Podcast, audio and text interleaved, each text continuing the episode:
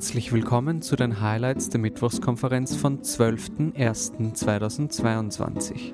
Diesmal zu Gast die promovierte Biologin und Journalistin Dr. Ina Knobloch.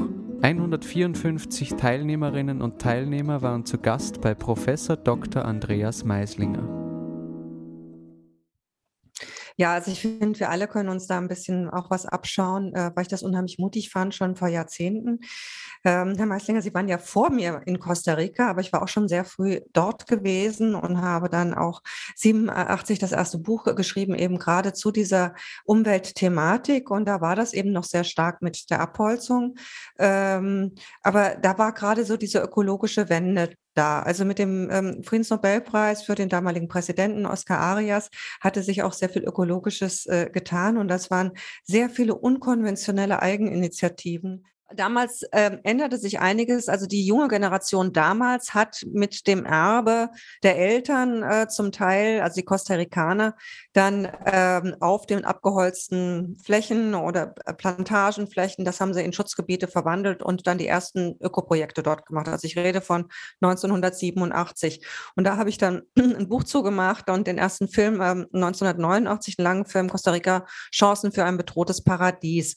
Und das hat wirklich auch sehr viel nach sich äh, gezogen. Und ähm, damals bin ich ja dann auch eben mit den Österreichern in Kontakt gekommen, mit diesen, äh, zu diesem Schutzprojekt dann, das dann Lagamba entstanden ist. Und auch in diesem Film war ich ja auch dabei, praktisch äh, für den, diesen, es waren ja zwei Filme, einmal über den Regenwald der Österreicher und einmal den Almentro Baum des Lebens. Das ist ja so ein Projekt gewesen.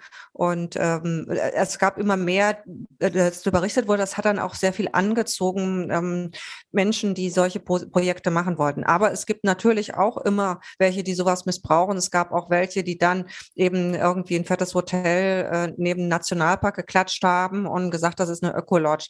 Und dann haben sie halt immer auch nachgezogen oder die dann irgendwie halt auch Leute mitgebracht haben und die Costa Ricaner hatten dann nichts davon, haben sie in Ausbildung Geld gesteckt gehabt, sodass man heute, wenn man so ein Projekt betreibt, auch sehr hohe soziale und ökologische äh, Standards erfüllen muss. Und das kam dann auch so nach und nach. Also nobody is perfect und mit den Pestiziden ist das genau äh, dasselbe Problem. Natürlich, die haben traditionell, haben die noch die äh, großen Firmen drin, die brauchen sie auch im Moment. Und ähm, das ist also eine sehr, sehr schwierige Gemengelage. Also ich meine, wenn ich jetzt bei uns schaue, was die Grünen eigentlich alles nicht hinkriegen, was sie sich vorgenommen haben, weil es eben so schwierig ist, weil sie unter Druck gesetzt werden von den Landwirten und so weiter. Bei Costa Rica muss man, darf man eins nicht vergessen, es ist das einzige Land dort, wo wirklich auch eine freie Presse ist. Und äh, das heißt nicht, dass es in den Nachbarländern äh, weniger Pestizide gibt, sondern eher mehr. Und es wird unter den Tisch gekehrt. In Costa Rica gibt es Bewegungen, die selbst äh, draufdeuten und die selbst das ähm, ähm, anprangern, dass diese Pestizide verwendet werden. Die haben sehr gute eigene äh, Umweltbewegungen auch, ein gutes Korrektiv und eine viel ältere Demokratie, als wir sie haben, als Österreich sie hat, als wir sie in Deutschland haben. Und äh, das funktioniert ganz gut, aber wie gesagt, perfekt ist es auch nicht. Also ich möchte eine schöne Geschichte erzählen. Die hatten ja auch ein großes Problem mit diesem Shark Finning. Das ist jetzt ein bisschen besser geworden, hat so auch ein Regularium nach dem anderen erst äh, gegriffen gehabt. Also da war sehr viel Illegales, äh, eine Fischerei Fischerei, dann haben sie diese Longlines in die Schutzgebiete reintriften lassen, dann haben sie ähm, Verbote erlassen, dass äh, Haie ähm, also dass nur Flossen angebracht werden. Das ist schwierig, komplett das zu verbieten, aber so ein Riesenhai, da wollen sie nicht so viele mit an Land nehmen, sondern es waren eben hunderte von Flossen, die ja so in ein Boot gehen, aber Haie nur, nur sehr wenige.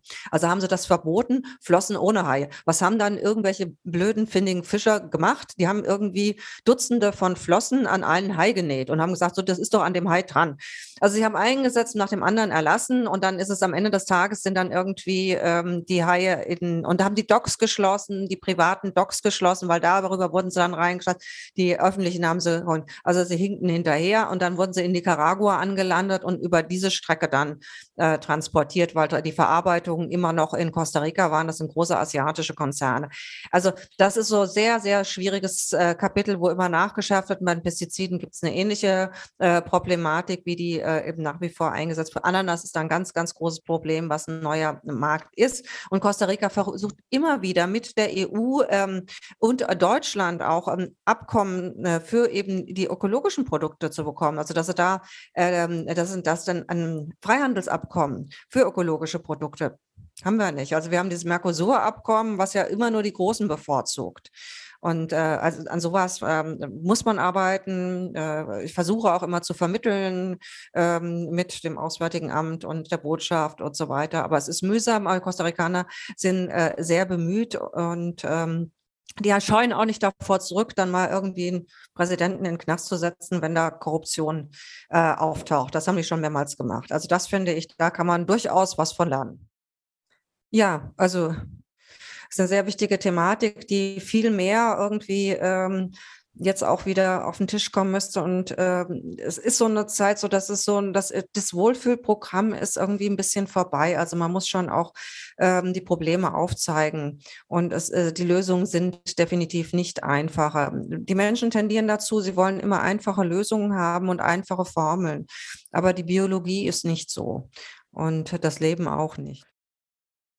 Ich finde mal ganz wichtig, äh, einen Brückenschlag tatsächlich zum Alltag auch irgendwie zu machen, so dass es einen persönlich auch irgendwie was angeht. Also gerade wenn ich über ferne Länder berichte, ähm, über komplizierte Interaktionen, dann muss ich das mal auch irgendwie mal zusammen und runterbrechen ähm, auf das, was mich persönlich betrifft. Wenn ich jetzt etwa eine Tier-Pflanzen-Interaktion, Pilzinteraktion äh, beobachte oder ähm, äh, visualisiere im Film, sage ich mal, dann muss ich den direkten Brückenschlag zu ob das jetzt die Corona-Krise ist, zu Medikamenten ähm, oder dem eigenen Immunsystem äh, schaffen ähm, und zu kleinen Alltagsanekdoten auch, die einen mal zum Schmunzeln bringen.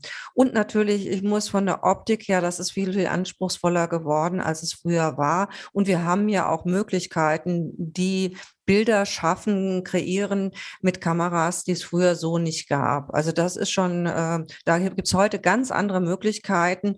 Und äh, ich finde, da sind, die wir haben, geben so viel Geld aus für öffentlich-rechtliches Fernsehen. Und das, ähm, das ist ganz dringend gefragt, dass da auch nochmal was passiert. Und der Staat ist an sich meiner Meinung nach, also in Deutschland auf jeden Fall, äh, auch nochmal gefragt. Ähm, es gab ja früher jahrzehntelang, es wurde schon direkt in, in Deutschland am Krieg geschaffen, ein Institut für wissenschaftlichen Film. Und der wurde sowohl von Schulen, von Universitäten ähm, genutzt, aber auch von Sendeanstalten. Äh, da gab es ein, äh, ein, also vom Ministerium ein Budget dafür, um eben solchen Content zu kreieren, aufwendiger Art und Weise. Äh, der auch genutzt wurde. Das gibt es heute nicht mehr. Das ähm, Institut hat diesen Sprung nicht hinbekommen, ähm, was schwierig war, weil bestimmte, ähm, bestimmte Aufnahmen konnte man dann bei der Umstellung auf die Elektronik nicht mehr machen. Bei diesem System des Betas, also diese, dieser Bänder, dieser, dieser professionellen Videobänder, die konnten viel, viel weniger, als es, äh, als es möglich war, mit, tatsächlich mit diesen Celluloid-Rollen, bezogen eben auf den biologisch-wissenschaftlichen Film. Ähm, und ähm, da, also was die Optiken betraf, aber auch was Slow-Mo und ähm, also was Zeitraffer äh, betraf, ähm, das war dann nicht mehr möglich. Das ist alles jetzt wieder mit der neuen Technologie möglich, aber dieses Institut wurde abgewickelt und es wurde auch nicht wieder aufgelegt. Und das sind alles solche Tools, wenn ich sage, na, wenn ich dann auch sehe, dass dann irgendwie in Schulen äh, dieser Content von vor 50 Jahren gezeigt wird, äh, da braucht man sich nicht wundern, dass da nur noch ein Gen entsteht. Es liegt auch an den Schulbüchern und wie, also das müsste auch in der Schule ganz anders. Also da muss auch mal ein anderes Konzept her, dass das nicht, dass da gleich ein spannendes Zugang ist, dass da äh, die Jugendlichen abgeholt werden, ob das das Handy ist, das man auseinander nimmt, bis hin zum Lithium, wo ich weiß, wo es abgebaut wird, wo, was das im Hirn macht und so weiter. Ne? Also das sind, also es gibt zu allem fällt mir da was ein. Und das ist, wenn ich da in die Bücher von meinen Kindern geguckt habe, habe ich gedacht, da habe ich auch nur den Kopf geschüttelt. Also ich muss sagen, ich habe da natürlich, ähm, ich ziehe schon auch den Hut ab, äh, was sie machen. Sie machen etwas, worüber ähm, sie, sie äh, Aufmerksamkeit erregen und bei manchen Themen geht es einfach auch nicht anders. Ähm, ich habe so ein bisschen ein Problem mit der Organisation. es war ja, der Watson, Paul Watson war ja hier im Gefängnis in Frankfurt, das wissen Sie ja, das gab ja diesen großen Konflikt mit Costa Rica. Ähm, da muss ein bisschen was über diese Geschichte erzählen. Also Paul Watson wollte eigentlich für Costa Rica auch sie unterstützen beim Kampf gegen das Shark Finning. Und ähm, die haben dann vor der Küste von Guatemala war es, glaube ich, das war, war irgendwie ein kostarikanisches Fischerboot, das irgendein Hai drin hat. Das haben sie sich offensichtlich dem sehr stark genähert. Ähm, und ähm, jedenfalls haben diese Fischer den ähm, Watson angeklagt, dann, dass er Bedrängung auf hoher See, also dass sie da beinahe untergegangen wären. Und er ist dann er ist nicht zum Prozess erschienen. Er hat, das hätte nach den Informationen, die ich hatte vom Auswärtigen Amt in Costa Rica, der hätte gute Chancen gehabt. Also, dass dieser Prozess fallen gelassen wäre, Costa Rica hatte da kein Interesse dran, den, den Watson, überhaupt kein Interesse dran, den Watson zu verklagen. Aber nun war das so, dass er abgehauen ist und da Costa Rica ein Rechtsstaat ist, mussten sie das natürlich, konnten sie das nicht unter den Tisch fallen lassen. Und dann war das zehn Jahre lang, war der halt international gesucht, hat keiner so richtig geguckt, aber irgendeiner guckt zehn Jahre danach, da wollte er auf irgendein Filmfestival hier in Frankfurt, hatte einer genau geguckt und dann wurde er hier inhaftiert. Und dann ähm, hat äh, er hat er tagsüber Freigang gehabt, er war auch bei mir äh, gewesen. Ich wollte eben schauen, wie ich ihm helfen kann. Und wir haben darüber auch äh, gesprochen gehabt, ob wir vielleicht eine Sammelaktion machen und äh, wie äh, hatte mit den Costa Ricanern auch gesprochen, auch mit dem ähm, Außenminister und hier mit der Botschaft. Und äh, ja, also sie hätten alle möglichen Bedingungen erfüllt und ähm, äh, dass wir eben da die Kuh vom Eis kriegen. Und das war ja ein wahnsinniger Shitstorm, der da auf Costa Rica losging. Also die haben gesagt, zu Recht, wir sind ein Rechtsstaat, wir können das nicht einfach fallen lassen. So. Ähm, dann habe ich mit dem Rechtsanwalt, ja, also die Fischer hätten es auch zurückgezogen für ein paar tausend Dollar. Ich gesagt, das kriegen wir zusammen, das, das lässt sich sammeln. Ne? Und dann äh, gab es eine Pressekonferenz tagsüber und da war Pamela Anderson, war hier irgendwie auch, äh, wegen die engagiert sich ja auch so ein bisschen, ist aber nicht die allerhellste, muss man schon mal sagen. Ähm, und das war in Frankfurt diese Pressekonferenz und da war ich eben mit ähm, einer Kulturattaché von der Botschaft, die kenne ich schon sehr lange, die Elena Meissner, die bat mich eben um Unterstützung, dass ich da mitkomme und ein paar Fragen vielleicht stelle. Und ich habe dann auch eben die Frage an eben Pam Anderson gestellt, ob sie denn, also Paul Watson saß da mit am Tisch bei dieser Pressekonferenz und die haben diesen Fall geschildert.